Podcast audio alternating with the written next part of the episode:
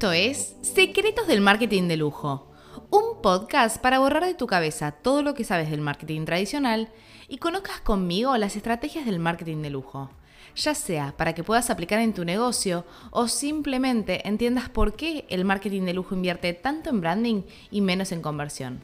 Si te gustan estos temas, dale el botón seguir para enterarte de nuevos episodios. Hola, soy Vicky Chazal y bienvenidos a un nuevo episodio del podcast para saber más secretos sobre el marketing de lujo. En el episodio de hoy quiero hablar del lujo y la iglesia. El lujo y la iglesia pueden parecer dos conceptos completamente diferentes, pero en realidad tienen mucho más en común de lo que pensamos. El marketing de lujo y la propaganda de la iglesia comparten muchas similitudes en la forma en la que se acercan a sus respectivas audiencias.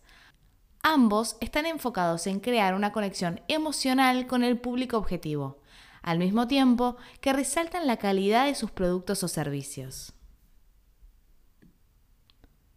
Como deben haber notado, también hay una cantidad sorprendente de artículos de lujo dentro de la iglesia, desde cálices de alta gama hasta vestimentas ornamentadas.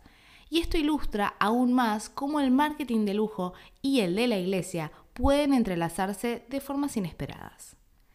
Tanto el lujo como la iglesia usan imágenes fuertes, lenguaje emocional y narración de historias para atraer a sus audiencias objetivo. Esta narración de historias la vamos a llamar de ahora en más storytelling. El storytelling es una parte esencial tanto de la iglesia como del lujo.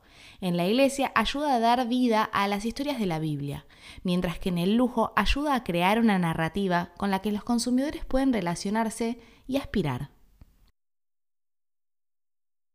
El poder del storytelling radica en su capacidad para capturar la imaginación y las emociones de las personas. En la iglesia puede ayudar a las personas a conectarse con su fe, mientras que en el lujo puede ayudar a crear una sensación de aspiración y de exclusividad el uso de historias también permite una expresión más creativa que otras formas de comunicación, como sermones o anuncios. La narración de cuentos se ha utilizado durante siglos, tanto en las iglesias como en los entornos de lujo. Es una forma eficaz de comunicar ideas complejas, evocar emociones e inspirar a la acción. Volviendo a las marcas de lujo, podemos decir también que durante algún tiempo hay algunas que se han asociado a símbolos religiosos, particularmente la cruz. Desde Versace hasta Gucci, las marcas de lujo han utilizado el símbolo de la cruz en sus diseños como una forma de transmitir una sensación de opulencia y de prestigio. Pero, ¿qué tienen las imágenes de la iglesia que lo han hecho tan populares en la moda del lujo? Podría ser que los símbolos religiosos se consideren atemporales e icónicos, o podría ser que evoquen sentimientos de fe y espiritualidad, Cualquiera sea la razón, las marcas de lujo han adoptado imágenes de iglesias como parte de su estética. Pero es difícil pensar que el lujo y la iglesia son conceptos similares. De hecho, cuando empecé a pensar este, este podcast, este episodio, mm, me los imaginaba bastante opuestos. Mientras que el lujo se asocia con la modernidad, la riqueza y la indulgencia, la iglesia suele verse como tradicional y conservadora. Pero, ¿Puede la iglesia ser moderna como el lujo? ¿Puede adoptar los mismos valores de calidad, artesanía e innovación que encarnan los productos del lujo? Por ahora no lo está haciendo muy bien. Si vamos al caso, cada vez pierde más y más adeptos. Bueno, bueno, bueno, eh, no me voy a poner a hablar ahora de la iglesia porque si no me voy a ir por las ramas como hago siempre y vamos a volver al lujo. Volvamos a ejemplos, como por ejemplo Dolce Gabbana otra casa de moda de lujo italiana que lleva muchos años utilizando símbolos religiosos en sus diseños. Desde la Virgen hasta el crucifijo, estos son símbolos que se han convertido en la parte integral de la identidad de marca. Pero, ¿por qué Dolce Gabbana usa símbolos religiosos? La respuesta está en la herencia italiana de la marca y en sus creencias católicas. Dolce Gabbana siempre ha estado profundamente arraigada en su cultura y religión italiana, y esto se refleja en sus diseños.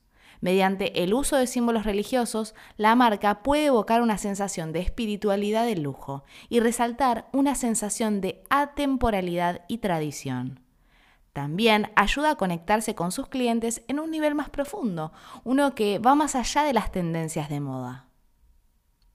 Gucci, por el otro lado, es una de las casas de moda de lujo más populares del mundo y sus diseños suelen incorporar símbolos religiosos.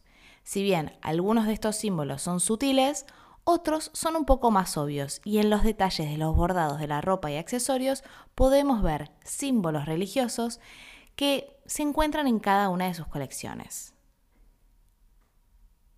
Tanto en Gucci como en Dolce Gabbana como en la iglesia, lo que los une a todos en una misma oración es su aura de exclusividad, ya que ambos requieren cierto nivel de riqueza o devoción para acceder.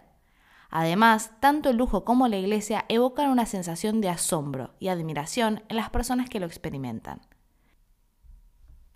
Además, tanto el lujo como la iglesia ofrecen una sensación de comodidad o consuelo del mundo exterior, al proporcionar un escape de la realidad, un escape del aquí y el ahora, tanto en las historias narradas del pasado y las metáforas de la iglesia, como en el placer de pertenecer a un grupo selecto capaz de poseer artículos de lujo. Cabe señalar que hay marcas más y menos llamativas con respecto a la utilización de símbolos eclesiásticos. Si vamos al caso, en mi top of mind de marcas de lujo que usaron la cruz en sus desfiles, la primer marca en aparecer en mi mente es Versace, que ha estado usando la cruz desde el otoño de 1997, el último desfile de Gianni antes de su trágico asesinato. Y no solo en marcas puntuales, la iglesia también se filtró hasta en el Met Gala del 2018, donde el tema del año eran los cuerpos celestiales, la moda y la imaginación católica. En ese Met, pre-pandemia, se vieron estrellas de primer nivel crear conjuntos sagrados inspirados en el cristianismo y obras de arte inspiradas en el Papa, ángeles, santos y mucho más. El uso religioso de símbolos en la moda también se vio en la colección Primavera 2007 de Jean-Paul Gaultier, donde su declaración estética estaba inspirada en el arte cristiano primitivo y bizantino. Además, si ven fotos de esa pasarela, pueden ver su ingeniosa visión de la resplandeciente belleza de la Virgen María. Y no solo habían símbolos en sus diseños, también los rostros de las modelos estaban pintados como estatuas de yeso, con halos como tocados. Los santos de Gautier, como así les ha gustado llamarlo al periodismo, estaban envueltos en hermosos vestidos hechos de gasa, ganchillo y encaje, y acentuados con sagrados corazones y apliques. Para ir dándole cierre a este episodio, me queda una pregunta, y es, ¿por qué la iglesia usa tantos materiales lujosos? ¿Por qué tanta opulencia? ¿Acaso quiere ser exclusiva? Pero, ¿la iglesia no es para todo fiel que quiera acercarse a ella? Y la respuesta a estas preguntas es solo una palabra, esa palabra que une al lujo con la iglesia, el poder. La Iglesia Católica Romana controla aproximadamente 60.000 toneladas de oro, el doble del tamaño de las reservas oficiales de oro en todo el mundo. ¿Y por qué este material? ¿Por qué el oro? Bueno, porque ha sido el símbolo de lo sagrado, casi a modo de representación del universo de los seres sobrenaturales. Desde el principio de los tiempos, el hombre se ha sentido atraído por el oro. De hecho, los incas y los aztecas le daban un significado sagrado cuyo simbolismo ha sobrevivido en las iglesias cristianas. Y así es que también el oro se ve en muchas, muchas marcas de lujo, con ese mismo símbolo de poder. Y hasta acá hemos llegado con el episodio número 23 de este podcast. Si te gustó, te invito a que actives la campanita para que te avise Spotify cuando sale uno nuevo. También podés rankear con las estrellitas de arriba de todo si te gustó o no.